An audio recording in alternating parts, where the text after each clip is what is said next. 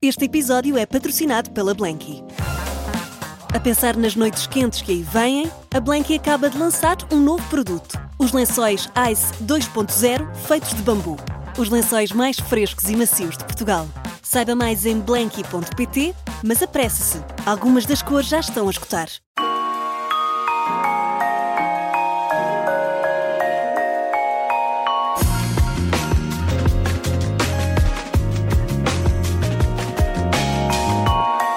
Inovador, original e perfeccionista são alguns dos adjetivos que se aplicam ao nosso convidado de hoje, conhecido por tocar vários instrumentos em palco e pela criatividade que coloca em tudo o que faz. Diz que não gosta de perder, segundo sei, gosta de se reinventar e está sorrindo nesta altura, e de se lançar em novos desafios, como, prova, como prova a edição do seu primeiro livro. É responsável pela banda sonora da série Sargento na Cela 7, uma série que faz parte do podcast Plus do Observador. Noiserve, bom dia. Aliás, David Santos ou Noiserve? Como é que nós te tratamos? Eu acho que pode ser um ou outro. Um ou outro. Acho, sim, sim. acho que sendo um projeto de uma só pessoa, acaba por, por, por ser igual. Muito bem. Bem-vindo. Bem-vindo. Obrigada por teres aceitado aqui o, o, nosso convite. Obviamente, vamos começar, e desde já também os parabéns, vamos começar pela banda sonora desta maravilhosa série. Fala-nos um bocadinho da, da, da, experiência, do processo, como foi, um, porque a música é muito importante na série. Aliás, a música é importante, ponto. Mas nesta série, quase que dá para sentir as emoções.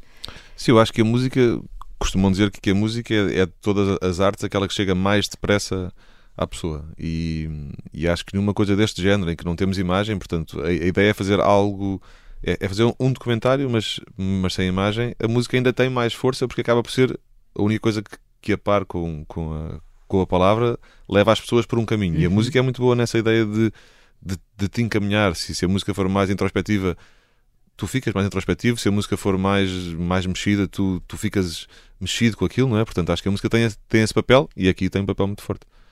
Uh, eu acho que a experiência, isto, como estavas a perguntar, isto surgiu, o João Duarte ligou-me uh, a convidar, a explicar esta ideia de queríamos que fizesse a música para um podcast. A ideia é ser um bocadinho diferente, não é um podcast de conversa, não é, não, não é pessoas a, a, discutirem sobre alguma coisa ou a falarem de alguma coisa.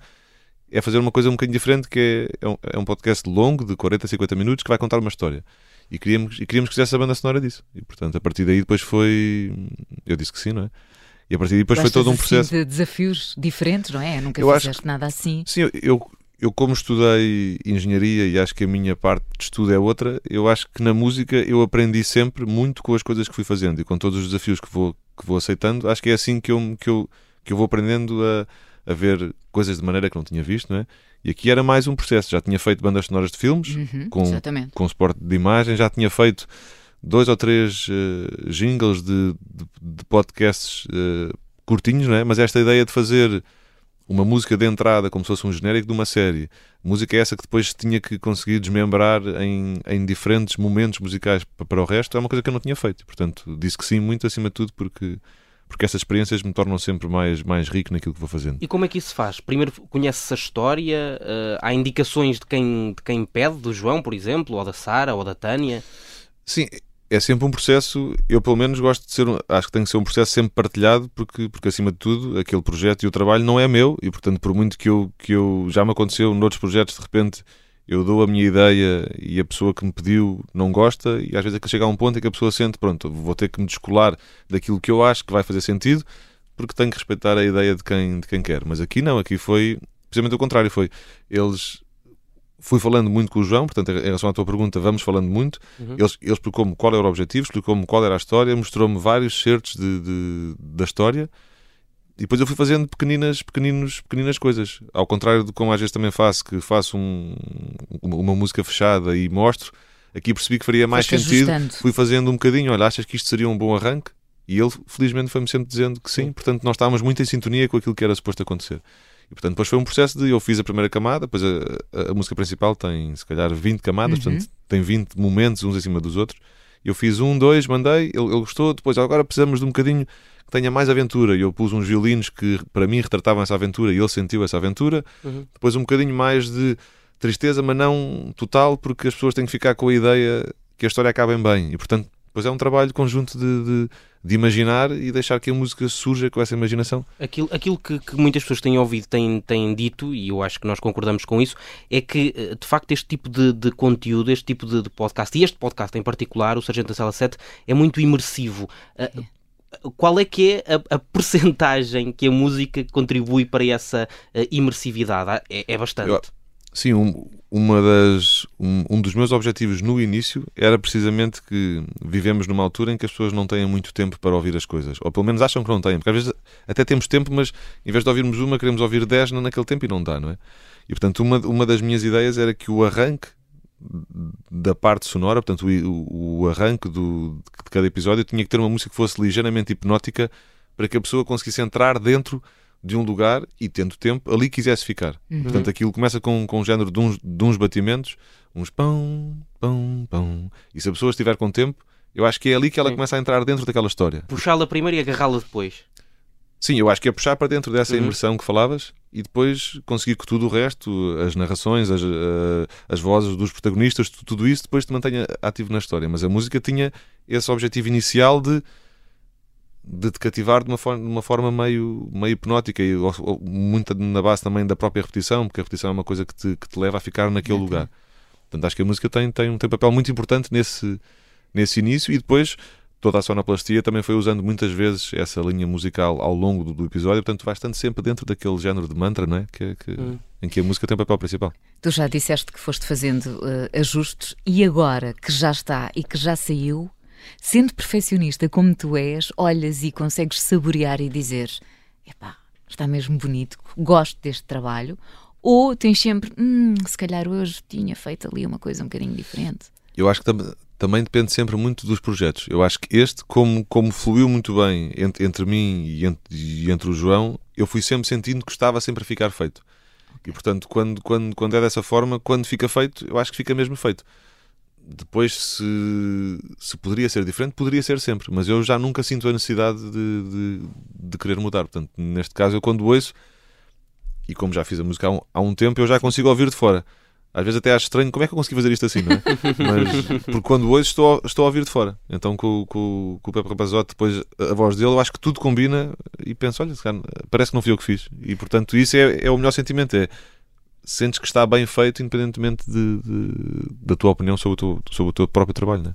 E, por exemplo, tu já sabias que ia ser o PP, a rapazota a narrar? Na, na altura que tive aqui a primeira reunião, a conversa sobre, sim. Ou seja, acho que ele ainda não tinha confirmado, mas a ideia já era essa. Portanto, eu quando fiz, até a ideia de. Eu imaginava a voz dele grave Pronto, em cima é daquilo. Eu. E eu pensei Se sempre também... que a música não, não. Idealmente não poderia chocar com a voz dele. Não que tivesse que ser aguda, mas eu até cheguei a ver algumas coisas de, de até umas publicidades com, com narração da voz dele para, para perceber onde é que eu não queria ir para não chocar com a voz dele. Porque era, era essa a minha pergunta, se interferia obviamente no processo criativo. Sempre. Sim, se calhar não, não interfere tanto no, na melodia que se está sim. a fazer, mas na escolha dos instrumentos sim. Portanto, eu sabia que, que a narração por muito que houvesse diferentes timbres que ele pudesse fazer, a voz nunca seria uma voz feminina mais aguda, não é? Portanto, eu saberia que a música, se eu tivesse posto a música cheia de baixos e cheia de graves muito intensos, se calhar ia chocar. Ia chocar com, com o registro do, do Portanto, Pepe. isso felizmente, essas coisas já existiam. Eu até me lembro na altura de nós falarmos, e então foi na altura também do, do prazo da entrega das coisas, porque depois é um, é um, lugar, é um lugar engraçado, que é ele para narrar precisaria de ter a música, mas eu para fazer a música precisaria, precisaria de ter a narração, para aquilo fluir ao mesmo tempo.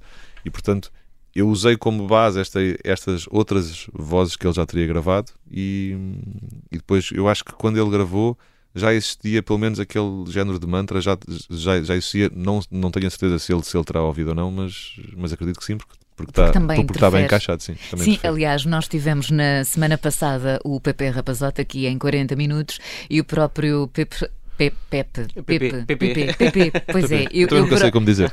Ah, também ficas, pronto. Eu fiz-lhe exatamente a mesma disso, questão. Acho que digo sempre mal.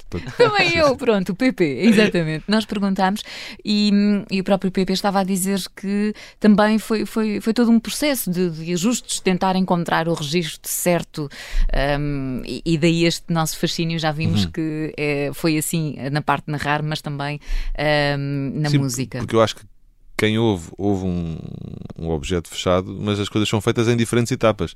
Até o simples facto da, das personagens que entram com voz ativa na história, essas vozes conjugarem com a música e com a própria narração, tudo isso, para parecer uma só coisa, tem, tem, tem é bastante quase trabalho. minuto a minuto, não é? Ou quase Sim. segundo a segundo. Mas depois também não pode ser de bloquinho pequeno em bloquinho pequeno, senão depois tu ouves o todo e não sentes. Portanto, há realmente Claro. um, um trabalho grande de adaptação entre, as- entre, entre os lados todos para que depois pareça um objeto parece que estávamos todos na mesma Claro. sala ao mesmo tempo a fazer tudo ao mesmo E tempo. de grande coordenação, porque são, Sim. apesar de tudo, algumas pessoas a trabalhar nisto, não é? Há o, PP Rapazota, há a parte Sim, da sim. sonoplastia do Diogo Casinha, Claro. o João, e portanto. Parece tudo tão simples quando está Sim. feito, não é? Mas Sim. implica tanta gente e, Exato. como tu estavas a dizer, o mais curioso é que parece que estavam todos juntos e não. Sim, Mas- eu, eu acho que o trabalho corre bem quando quem ouve pensa que, que estamos Exatamente, todos era no aí que mesmo eu sítio. queria chegar. Maravilha.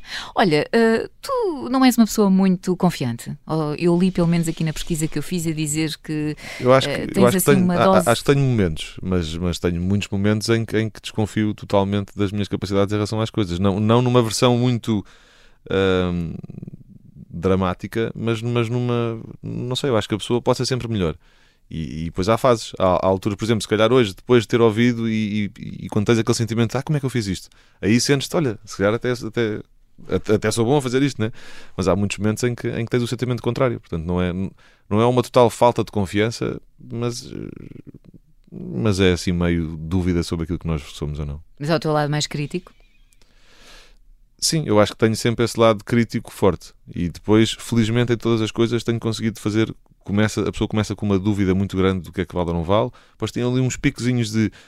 Quando, quando a coisa corre bem, de, de- de satisfação e de, e de orgulho no, no- no próprio trabalho. Isto num, num, num projeto em si, né? Depois vai-se abaixo outra vez e depois, quando acaba, se correr bem, a pessoa ganha outra vez ali um bocadinho de confiança. Mas, mas acho que a cada. Eu tenho um bocado, costumo dizer que é o síndrome do, do, do impostor.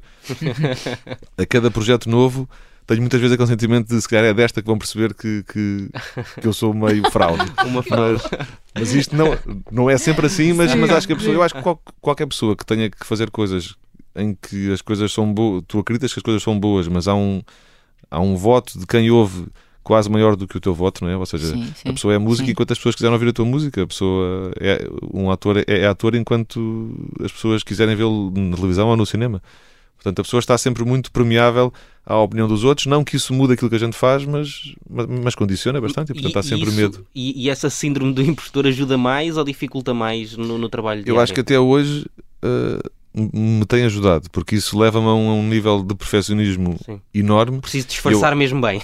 Eu, sim, fiz esse, consigo escapar mais uma vez. da- mas, portanto, eu, ou seja, eu acho que é sempre bom. Claro que depois, em, em, em momentos, sei lá, todo, todos os projetos, então, se for um disco meu, né? uh, há sempre um período de muitas dúvidas se funciona Claro. ou não funciona, e aí às vezes é um bocado pesado. Mas depois de conseguires fazer, ou seja, eu não trocava o- esta autocrítica tão forte, eu não a tirava, porque eu acho que se eu não a, tira, se eu não a tivesse, eu não tinha feito as Mas coisas são- como já fiz. Mas isso é um processo solitário ou, ou- ou são chamadas outras pessoas para olha, vem aqui ouvir isto, ver o que é que achas? Não, eu acho que essa autocrítica enorme me leva a ser muito solitário. Eu só consigo mostrar quando já tenho mais ou menos confiança que, por exemplo, às vezes há amigos meus e, e e há pessoas que gostam muito de, sei lá, estamos num jantar e de repente, se todos fomos músicos, pegam na guitarra e tocam, olha, ouçam esta nova música que eu- estou a fazer. Eu nunca consigo fazer isso. Porque ou eu tenho já a certeza absoluta que aquilo me faz todo o sentido, então se for um pequenino rascunho, eu tenho muita vergonha mesmo. E portanto, mas eu acho que isso me tem sempre ajudado a conseguir chegar a um lugar, na minha opinião, de maior perfeição sobre aquilo que fiz. Claro. Mas às vezes eh, a pessoa tem, tem mais dúvidas em relação à pergunta, mas, mas, mas acho que é assim. Acho que também é isso que, que é o desafio. É a pessoa tentar sempre esconder a fraude que pode não ser. Olha, no, no início eu comecei logo por, por dizer que tu não gostas de perder. Eh, e pelo que eu sei, tu jogaste muitos anos basquete. Basicamente muitos anos, sim, Certo. sim. Eh, ainda jogas? Ou neste momento já trocaste o basquete por outro. Agora tenho andado a jogar paddle, que é o que eu Pronto. tenho jogado com, com os amigos meus. Basket, eu joguei dos, 8 aos dos 8 aos, aos 18. 18. Exatamente. Na altura tive uma apendicite e, e- foi na pré-época do, do Júnior Zac, que era, que era o escalão em que, em que eu estava. Foi também a altura em que entrei para a faculdade. E, a- e aquela paragem de dois, três meses por causa da operação fez com que eu não fizesse a pré-época. Portanto, naquela época já não iria nunca jogar. E eu jogava, na altura jogava na PT, mas depois com a, com a faculdade aquilo não. Aquilo, os horários eram mais complicados, portanto depois fui adiante e depois deixei de jogar. Depois voltei a jogar, curiosamente, quando um ano antes da pandemia, portanto em 2019, inscrevi-me no, no, na equipa de basquete do meu bairro, que é, que é ali na Graça, portanto na, uhum. zona de. que era o Maria Pia, que é, que é o nome do, do, clube, e ainda fiz três jogos do, do, do, campeonato e foi assim uma. Quando o treinador me disse a primeira vez, podes aquecer, fiquei com aquele nervosismo como se tivesse 10 anos e foi giro. E, foi, e depois foi a última vez que joguei. Depois veio a pandemia, houve esta questão toda de que eu tinha poucos concertos e os que ia tendo não queria perder e realmente ir para um treino com, com 20 jogadores, depois claro, os jogos um com risco. outros 20, era, era um risco maior de poder cancelar as coisas e acabei por ficar outra vez uh, longe do, do basquete. E hoje em dia, não sei, já estou a ficar velho e realmente aquilo é um. E era eu com miúdos mais, mais novos e fisicamente, se calhar, é um desporto já já muito intenso. Mas embora... o paddle também é intenso. Mas é, mas, mas é bastante diferente. As pessoas acham que o basquete é um, um, um, jogo em que os jogadores não, não se tocam muito e que, e que se calhar há menos, menos, menos uh, contacto físico, uhum. mas o basquete é, eu acho que é um jogo bastante agressivo, claro que não é um, um, um rugby, né? Sim, sim. Mas, mas é um jogo de muita agressividade e, e, de muita possibilidade de te aleijares, porque tem muitos saltos, tem muitas torções de joelhos e portanto acabei por deixar de jogar, mas, mas quando amigos meus vão jogar, gosto sempre de jogar também. Mas nesta ideia mais, mais federado, não é? Tive este este aparecimento agora final. E no mas... paddle também não gostas de perder? Eu nunca gosto de perder. porque, eu acho, porque eu acho que a pessoa se joga é para ganhar. É para ganhar. Aquela ideia de que jogar, o, o conceito de jogar na desportiva, como costuma dizer, isso parece que tira, que tira o objetivo do jogo, claro, mas quando digo não gostar de perder, não é que depois no fim vai ficar chateado pois é, ou que vai não, chatear. Não há mau feitio. Ou tirar não há mau feitio. Não, isso, isso ainda por cima, como as raquetes só são caras, a pessoa depois Convém, pessoa tem sempre essa. Agora, sabe sempre bem ganhar e sabe sempre mal perder, mas é fechado ali naqueles 10 minutos em que o jogo acaba. Depois, a partir daí, está tudo bem. Agora, quando ganho, o dia depois corre melhor. Não, é? não, não, não corre melhor. Há um sentimento de, sim, sim. de dever feito. E o dever é na música, é no jogo, é no que for. Sabe sempre bem quando a pessoa cumpre aquilo que queria que acontecesse. Mas houve aqui vários caminhos possíveis. Uh, houve a possibilidade do, do, desporto, não sei se de uma forma profissional ou não. Uh, houve a da música, que foi aquela que acabou por se concretizar de forma mais efetiva. Quando é que houve, quando é que foi o momento uh, em, que, em que isso ficou claro, que era a música o caminho? Eu, ou seja, eu, eu, eu como, estava a dizer, como estava a dizer no princípio, eu, eu, fiz a escola normal, depois quando fui para a faculdade, fui para o técnico, tirei engenharia, e, eletrotecnia e computadores. Um, eu acho que a música foi sempre existindo, pelo menos o meu fascínio pelos músicos que eu gostava. Ou seja, eu, eu, sou, eu nasci em 82, portanto a música começou-me a tocar mais nos 90, portanto era a questão do, do, do, grunge e dos Nirvana e dos Pearl Jam e do Soundgarden e dos Stone Temple Pilots e, e eu, eu sou dessa geração, né? Sim, eu sou muito dessa geração. Portanto havia havia muito fascínio não sei, eu, eu, eu, nunca percebi muito bem, não era de ser músico ou não ser músico, porque eu, como não tinha músicos na família, este conceito de viver da música era uma coisa que eu não pensava, porque nem sequer sabia o que, é, o que é que isso poderia eventualmente ser ou não, mas eu realmente sentia um fascínio muito grande em ver concertos, em ver os músicos entrar pela lateral e depois tocarem as próprias músicas, claro, é uma coisa que desde muito novo me foi, me foi fascinando. Acho que depois, quando comecei a ficar mais adulto, eventualmente ali por volta quando entrei para a faculdade, que até foi uma coisa mais ou menos. Ou seja, eu tive uma, uma ou duas bandas no liceu, mas coisas muito, muito passageiras. Era, era mais até o, o objetivo de fazer barulho, e eu gostava de ser baterista, portanto, alugávamos umas horas um estúdio e íamos tocar eh, Nirvana, pronto, e fazíamos, na verdade, estávamos só a fazer barulho, mas um barulho que era importante para nós, não é? Uh, acho que depois, com a entrada para a faculdade, Uh, tive uma banda mais a sério com uns amigos meus, comecei a fazer algumas músicas sozinho, que depois acabaram por se tornar as músicas do primeiro EP de 2005 de, uhum. de. E eu aí fui, fui conjugando as duas coisas. Fui fazendo engenharia, acabei o curso, fui, trabalhei dois anos na Siemens, depois voltei para a faculdade, tirei o mestrado e depois voltei a ficar na faculdade com uma bolsa de, de investigação. E, e durante esses últimos anos, estes 5, 6 anos, eu fui conjugando com a música, fui conjugando com. Estava na bolsa de investigação e depois tinha concertos à quinta e à sexta, em concursos de bandas que que ia, em, em, que me ia escrevendo. E acho que houve uma altura em que eu comecei a sentir que tinha muitos pedidos de música. Também fui tendo a sorte de, de pessoas irem conhecer a minha música e, por exemplo, a questão do, do José e Pilar e ter feito a, sim, a banda sonora, sim, sim. Foi, que, era, que foi uma coisa enorme para mim na altura, que era fazer a música que vai sustentar quase como que uma homenagem ao Saramago, porque é que me estão a convidar, mas olha, pronto, tenho que fazer da melhor maneira possível. Portanto, fui tendo muitos convites que, que de repente eu senti que estava a ficar sem tempo para, para, para aquele nível de perfeccionismo que eu precisava para aquelas músicas. E portanto houve ali um período, acho que foi alguns em 2012, acho eu, em que, eu, em, que eu, em que a bolsa de investigação podia ser renovada E eu perguntei ao meu chefe lá da Bolsa se calhar não vou, não vou renovar e vou, e, vou, e vou fazer só estes projetos de música que tenho. Sempre com a ideia que depois voltaria, deixei aberta a janela de poder voltar. Pronto, e depois acabei por nunca mais voltar. Que é bom sinal. que é bom sinal, quer agora, eu acho que, agora, sim, agora eu acho que não, não há uma altura em que de repente a pessoa sinta, não, agora vou ser só isto. Sim. Uma série de acontecimentos que eu acho que me, sim, mesmo hoje em dia eu sinto que, claro que a engenharia, acho que já ninguém vai querer na engenharia porque eu já não sei nada, mas, mas acho que há sempre esta ideia de eu quero que isto dure para sempre, mas durará enquanto eu tiver gosto em fazer e enquanto o tal síndrome ou o tal receio for sempre abafado por, por, uma, concretização, por uma concretização final que, que, que, me deixe satisfeito. E portanto, não há. Eu acho que há pessoas que, que desde os 6 anos dizem eu quero ser piloto de avião, eu quero ser músico. Em relação à música, eu nunca disse isso porque sempre foi uma coisa que não era alcançável. Acho eu. É bocadinho estavas a dizer que, por exemplo, enquanto hum, há miúdos que sabem logo o que é que querem ser, tu nunca sonhaste ser uh, músico. Qual era o teu sonho? Lembras-te? Não sei, eu, eu, acho que é muito novo tinha aquela ideia de ser veterinário ou de ser. A minha mãe até diz que eu queria ser bombeiro eventualmente em alguma altura.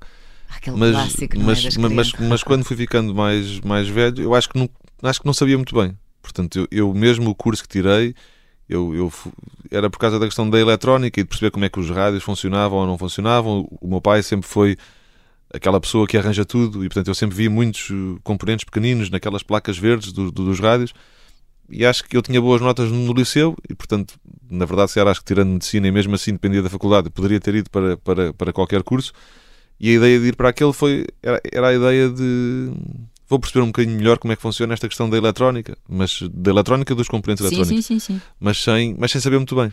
Portanto, eu acho que não nunca tive, eu, eu acho que houve uma altura quando depois a música como começou a ser mais a sério, em que eu senti eu realmente teria sido menos se isto não tivesse acontecido.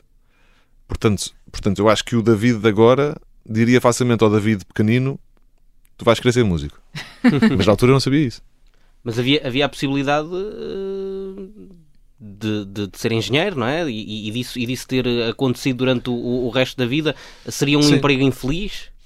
Não sei se seria infeliz, ou seja, eu sempre, e, e, a música às vezes também é um bocadinho isso para mim. Eu sempre gostei muito de resolver desafios e de, e de resolver problemas. Começou se calhar no liceu com o fascínio pela matemática e pela física, foi para o, para o curso na programação e como é que se resolve este problema. E a música não é bem esse problema, mas, mas a maneira como eu a construo também, também vivo muito de uhum. os 100 instrumentos ao mesmo tempo. Como é que agora vou desmanchar esta conta uhum. musical, né? Um, e portanto, não, eu acho que não seria uma vida infeliz, sabendo o que sei hoje, seria uma vida menos interessante Mas e, e menos intensa. Em casa, a, a, a família, uh, como, como, é que olha para esta ideia de, uh, ok, já, já conseguiu escolher um emprego uh, a sério, não é? E agora que, que, quer deixá-lo para ir para, para, para a música, que é uma coisa tão incerta. Não sei, não, eu acho que na altura, quando e eu contava nas Siemens, eu foi, foi depois na altura em que gravei o primeiro disco e o que eu sentia, sempre até muito com esse peso dessa responsabilidade de vá lá, eu posso querer fazer coisas, mas mas, mas eu também era muito novo, eu tinha feito o curso no, no tempo, supostamente, uhum. do curso, portanto, eu quando entrei para a Siemens tinha 22.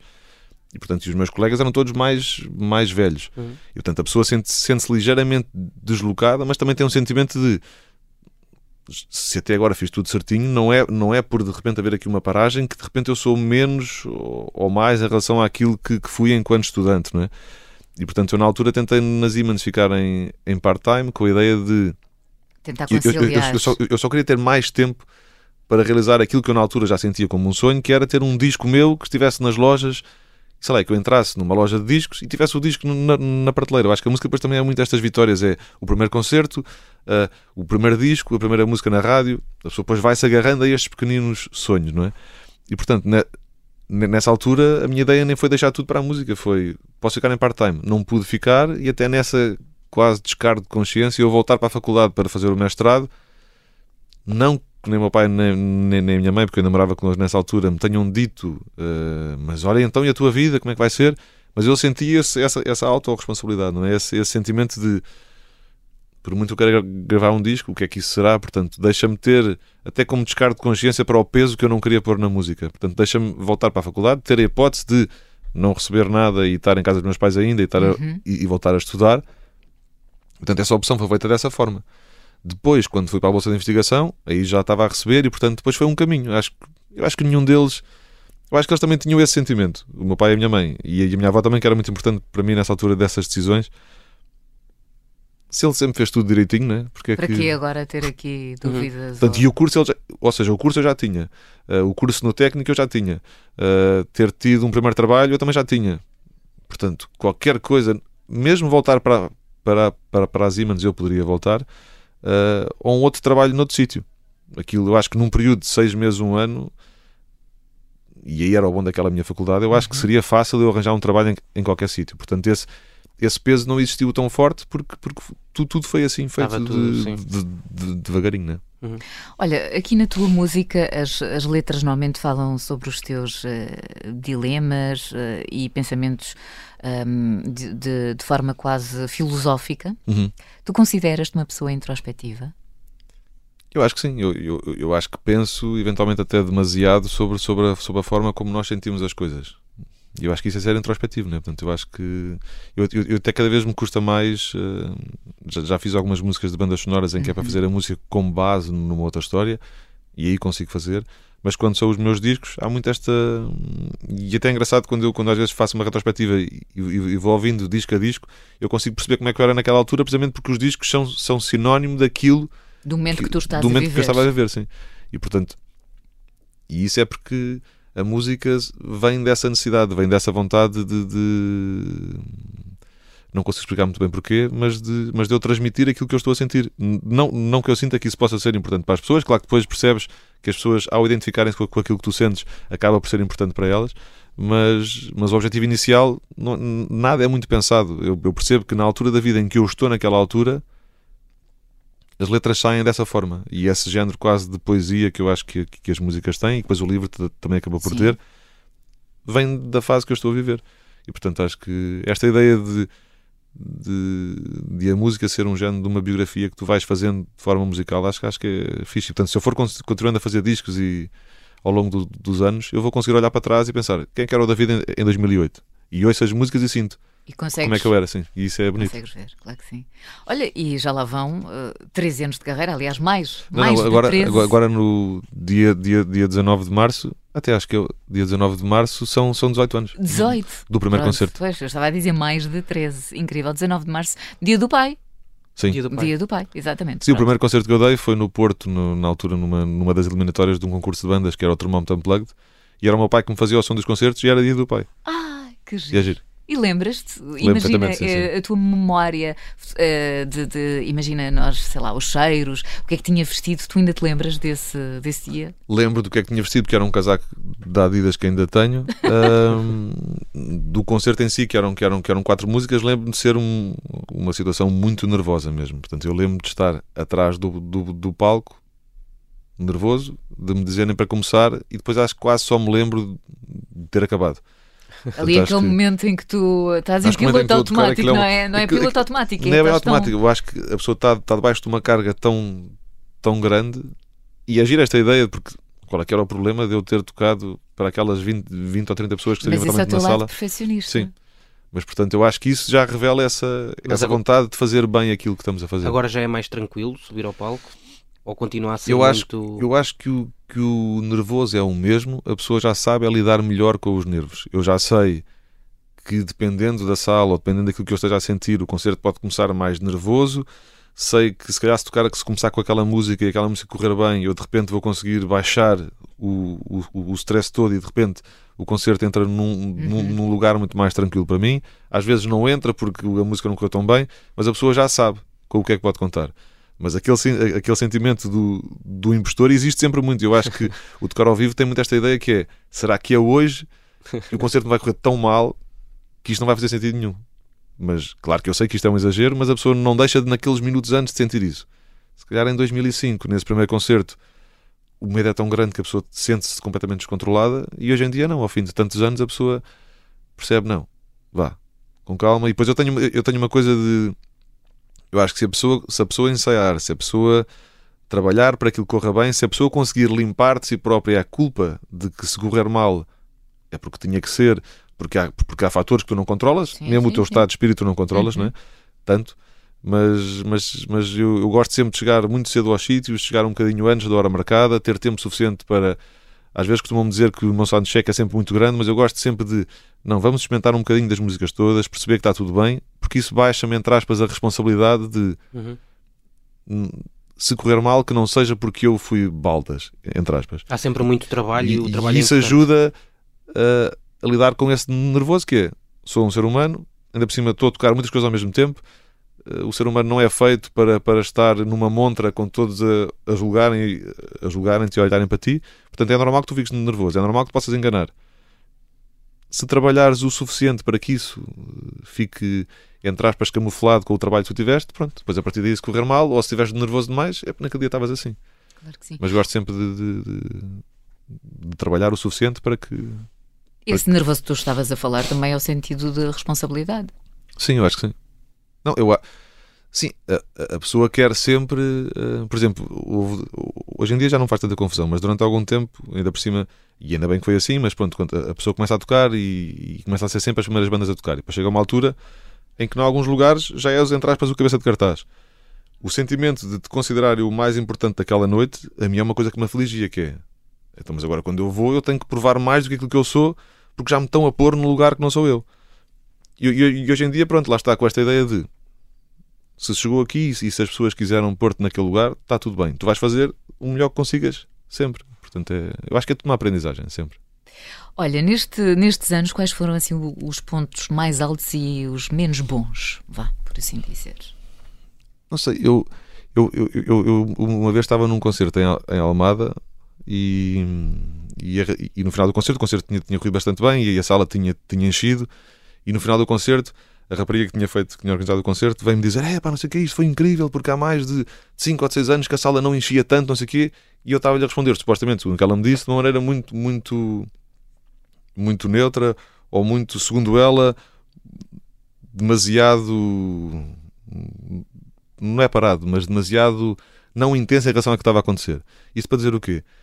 eu acho que este caminho é feito todo mesmo de, de todas as coisas pequeninas que tu vais fazendo. E portanto, e, e acho que eu fui sempre tentando não intensificar, eh, até às vezes, quando, quando ia lançar um disco e me pediam: ah, olha, se pode, pode, pode-me escrever uma frase, porque é que este concerto é mais importante que os outros todos? E eu acho sempre: este concerto é mais importante que os outros todos. Este concerto pode ser incrível se os outros forem todos maus, este não vale nada. Se os outros forem todos bons e este for menos bom, também não é uma desgraça por causa disso. Isto porquê? Em relação à tua pergunta, não consigo acho que na minha carreira não houve momentos em que de repente tudo aconteceu e foi por causa daquele momento. Acho que tudo junto foi criando aquilo que eu, que eu sou hoje.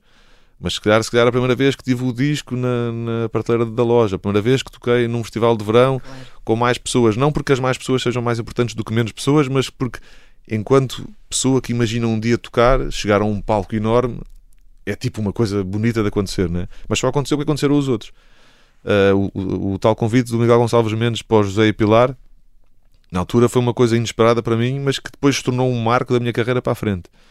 Uh, agora acho que essas coisas, eh, eh, essas coisas só, só aconteceram porque houve as outras todas. Portanto, seja, não te consigo destacar. Caminho, não é? Para sim, não te consigo destacar, sim. Acho que lembro uma vez acontecer uma coisa gira e até foi nessa ideia desse, desse concerto do, que toquei no, do Superbox Super Rock, mas no Meco, na, na, altura no palco principal, e era antes do. A seguir, a seguir a mim tocaram os, os Gift, depois o Rodrigo Leão, depois tocou a, a, a Beth Gibbons com os, com os Portishead e tocaram os Arcade Fire.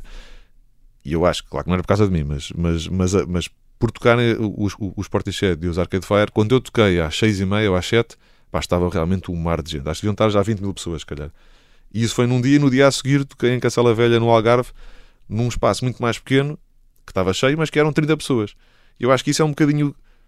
E aqueles concertos, os dois foram os dois importantes. E um estavam 20 mil pessoas e no outro estavam 30 pessoas. E portanto seria muito injusto eu dizer, não, a minha vida foi quando naquele dia eu toquei no Super. Claro. Portanto, eu acho que, acho que a vida é mesmo, e, e uma carreira nestas coisas, é este caminho e são estes, são estes momentos todos. É a pessoa conseguir aguentar o nervoso de naquele dia tocar para aquelas pessoas todas e no outro dia a seguir não é não desanimar, porque não havia por que desanimar, porque também estava cheio, mas mesmo que não estivesse cheio, é, é, todo o caminho que estás a fazer. É tu estás a tentar dar às pessoas o melhor de ti, neste caso na música, né? Portanto, acho que não há assim um momento melhor que o outro. É bom a aquisição de muitos. Claro que sim. Olha, tu também já, já falaste, Diogo, queres da, Ia perguntar pelo livro, não sei se era para aí que é, já, nem que já mais, ias. Vês? Olha a nossa sintonia. 3 vezes 10 elevado a 8 metros por segundo. É, é, é este, é este o, o, o título. Um, como é que isto surge? Uh, isto é um, é um. Era também um, um desejo antigo uh, fazer, fazer um, um livro? Sim, eu, eu acho que tal como a música, tudo que sejam coisas criativas são coisas que me dão muito, muito gozo fazer ou muito. Não sei, eu, eu gosto de me, de me perder nos meus pensamentos e nas minhas ideias. E portanto eu acho que tudo o que está relacionado com essa parte mais criativa, seja a música, seja um livro, seja um dia fazer um filme, uma curta, eh, uma peça de teatro, o que for, são, são tudo coisas que a mim me deixam deslumbrado. Pronto. E portanto eu acho que depois as coisas. Eh, eu, eu, vou tentando fazer várias coisas ao mesmo tempo, mas, mas, mas, acredito naquela ideia de que as coisas depois, depois, depois vão acontecendo se a pessoa for sempre pegando nas ideias que, vais ter, que vai tendo e, e se for sempre conseguindo fazê-las, as coisas vão acabar todas por acontecer se a pessoa tiver esse interesse. Eu acho que o livro vem, vem um bocadinho disso. Há, não sei se há quantos anos, mas se calhar há uns 6 ou 7 anos, uma, uma amiga minha ia, ia lançar um livro de uma compilação de, de, contos, de histórias, e estava a convidar pessoas inusitadas, que não fossem escritores, para escreverem pequenas histórias para essa compilação de histórias. E na altura perguntou-me, disse, ah, mas eu nunca escrevi nada, não faço ideia. Uh, mas, mas como tinha este sentimento meio de, de desresponsabilização, né? ou seja, não é que não, que não fosse importante por estar na compilação, mas tinha é, é, como fazer um EP de música. Em vez de serem 10 músicas, são só 3. A pessoa tem ali uma forma de conseguir experimentar alguma coisa. Então, na altura, escrevi uma pequena história, que ela depois pôs na compilação, e aquele gozo de escrever a história, uma história que surgiu sem eu saber muito bem o que, é que a história ia ser ou não, mas que eu peguei no computador na, na altura e comecei a escrever, e na altura escrevi três luzes acendendo ao mesmo tempo em três janelas diferentes. E depois toda a história era eu em cima daquela primeira fase, frase que surgiu, não sei de onde, mas era eu a perceber o que é que aquilo era. E eu acho que o livro é, esta, é, é a pessoa entra de uma forma criativa, perde-se dentro daquilo e começa a ver imagens não, não que, estão, que estão à minha frente, mas que estão dentro de uma história que eu estou a imaginar e a pessoa começa a escrever. E desde essa altura que eu fiquei sempre com a ideia de que a história teria ficado uh, curta demais, que, que, que, não tinha, que eu não tinha percebido o, a totalidade daquela história. Então fui sempre pensando, um dia ainda vou pegar neste, neste pequeno conto, vou tornar isto maior, vou tornar pequeno por cima, aquilo tinha muitas coisas matemáticas, portanto havia algumas que eu depois fui percebendo que as contas não faziam bem sentido ou que não estavam perfeitas, então pensei, um dia eu vou pegar nisto e vou e vou tornar isto, se calhar, um livro sozinho. E depois foi assim. Depois, se calhar, dois, três anos depois, comecei a pegar na história, de vez em quando pegava, começava a ler, começava Mas foi, foi-se fazendo também durante foi, algum tempo, um período longo? Sim, houve esse convite, houve essa participação nessa compilação há uns 6, 7 anos, e depois, se calhar, 4 anos depois, eu voltei a pegar na história e voltei depois, se calhar, semana sim, semana não, quando uhum. tinha algum tempo livre e tinha aquilo, depois as coisas que estão pendentes, eu mando mails para mim próprio e tenho assim no, no, no desktop do, do, computador, portanto eu via aquilo sempre, ouvia no mail e às vezes abria e lia tudo outra vez, porque este livro teve uma cena engraçada, deu cada vez que, que, que, tentava escrever mais alguma coisa, lia do princípio, sempre, e li, não sei, deve ter lido milhares de vezes desde o princípio, porque depois comecei a ficar viciado. E na... fazendo alterações ou. Não, alterava sempre, alterava sempre. Pois, alterava sempre e no final acrescentava mais qualquer coisa porque também estava muito na, na, ideia de que o livro, isto já pode ser por causa da, da questão musical, parecia-me que a leitura da coisa também era musical. Então eu lia sempre em voz alta e se, e, se quando estava a ler havia um momento em que parecia que, que havia um tipo um solavanco, eu assim, não, esta, esta, então esta palavra não está boa. Voltava do princípio outra vez, outra vez? lia e mudava. E fiz isso, não sei, durante esses tais dois anos estive, estive a fazer isso.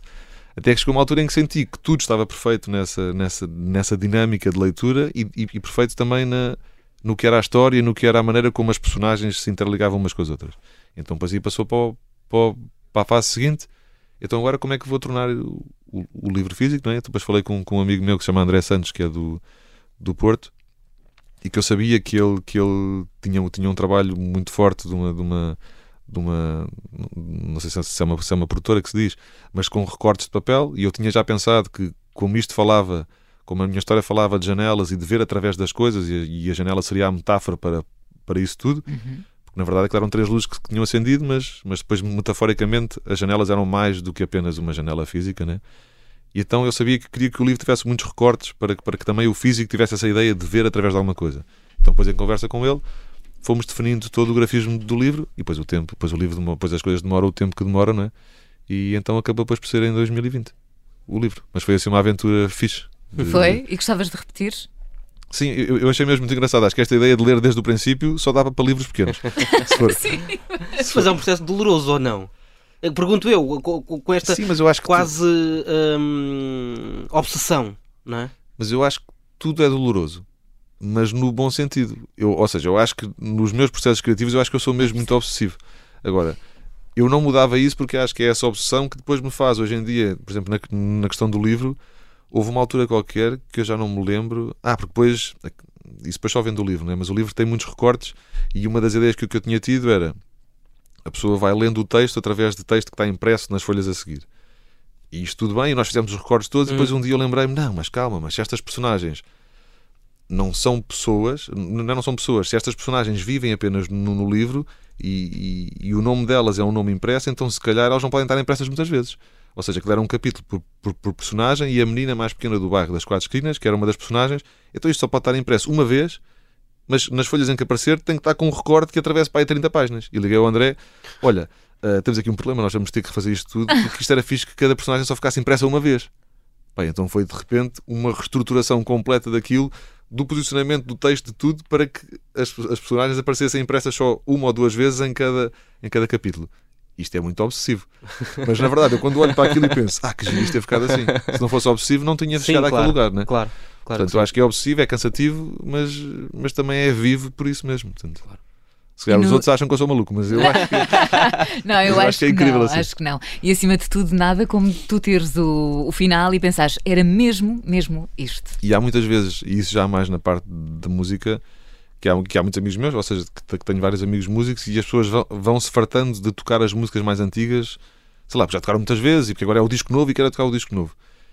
Eu devo ter eventualmente uma ou duas músicas que eu poderia eventualmente mudar alguma coisa e que são do primeiro disco, porque era um disco que se calhar não foi tão obsessivo nesse, nessa tentativa de esmiuçar, esmiuçar, esmiuçar, mas todas as outras eu nunca me farto, porque acho que tu chegas a um lugar de perfeição para ti próprio daquilo que está ali feito, Uhum. Que depois é como perguntavas no princípio. Depois, eh, aí em relação ao podcast, depois aí já não há nada a mudar. Porque a pessoa acha que chegou a um lugar em que não há nada mais a mudar.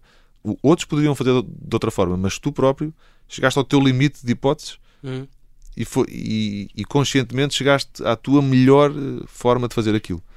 E portanto depois já não mudas nada, e portanto depois, depois a história é a história e as coisas são mais simples ou mais complexas, tendo em conta a tua capacidade também, mas, mas não deixam de ser perfeitas para aquela altura.